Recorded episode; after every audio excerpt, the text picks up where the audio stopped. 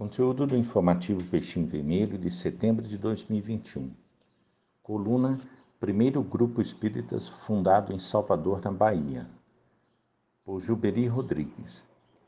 Augusto Elias da Silva concretizou uma aspiração não somente sua, mas de muitos espíritas de sua época. Desde 1865, os espíritas brasileiros sentiam a necessidade de propagar a doutrina dos espíritos por meio da imprensa.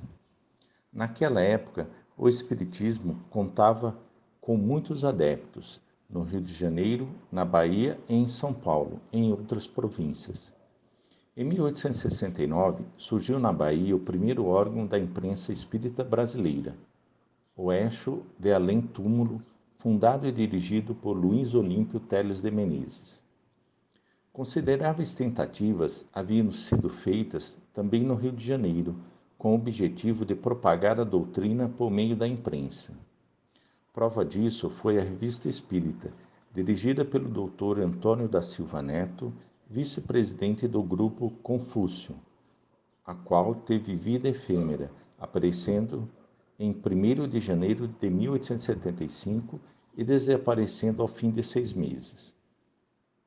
Outra tentativa foi a revista da Sociedade Acadêmica Deus, Cristo e Caridade, que substituiu de janeiro de 1881 a julho de 1882. É nesse meio que o fotógrafo de profissão Augusto Elias da Silva idealiza, funda e faz circular o Reformador, órgão evolucionista, a serviço da grande causa. Abre caminho saudando os homens do presente que também o foram do passado e ainda hão de ser os do futuro, mas um batalhador da paz, o reformador. Com essas palavras iniciais, apresentava-se em 21 de janeiro de 1883 o novo órgão da imprensa espírita. Há muito reformador se tornou o mais antigo periódico da imprensa espírita brasileira. Em todo o mundo, ocupa o quinto lugar em antiguidade. Registram os anais da Biblioteca Nacional, no volume 85, ser o Reformador um dos quadro, quatro periódicos surgidos no Rio de Janeiro de 1808 a 1889, que sobreviveram até os dias de hoje.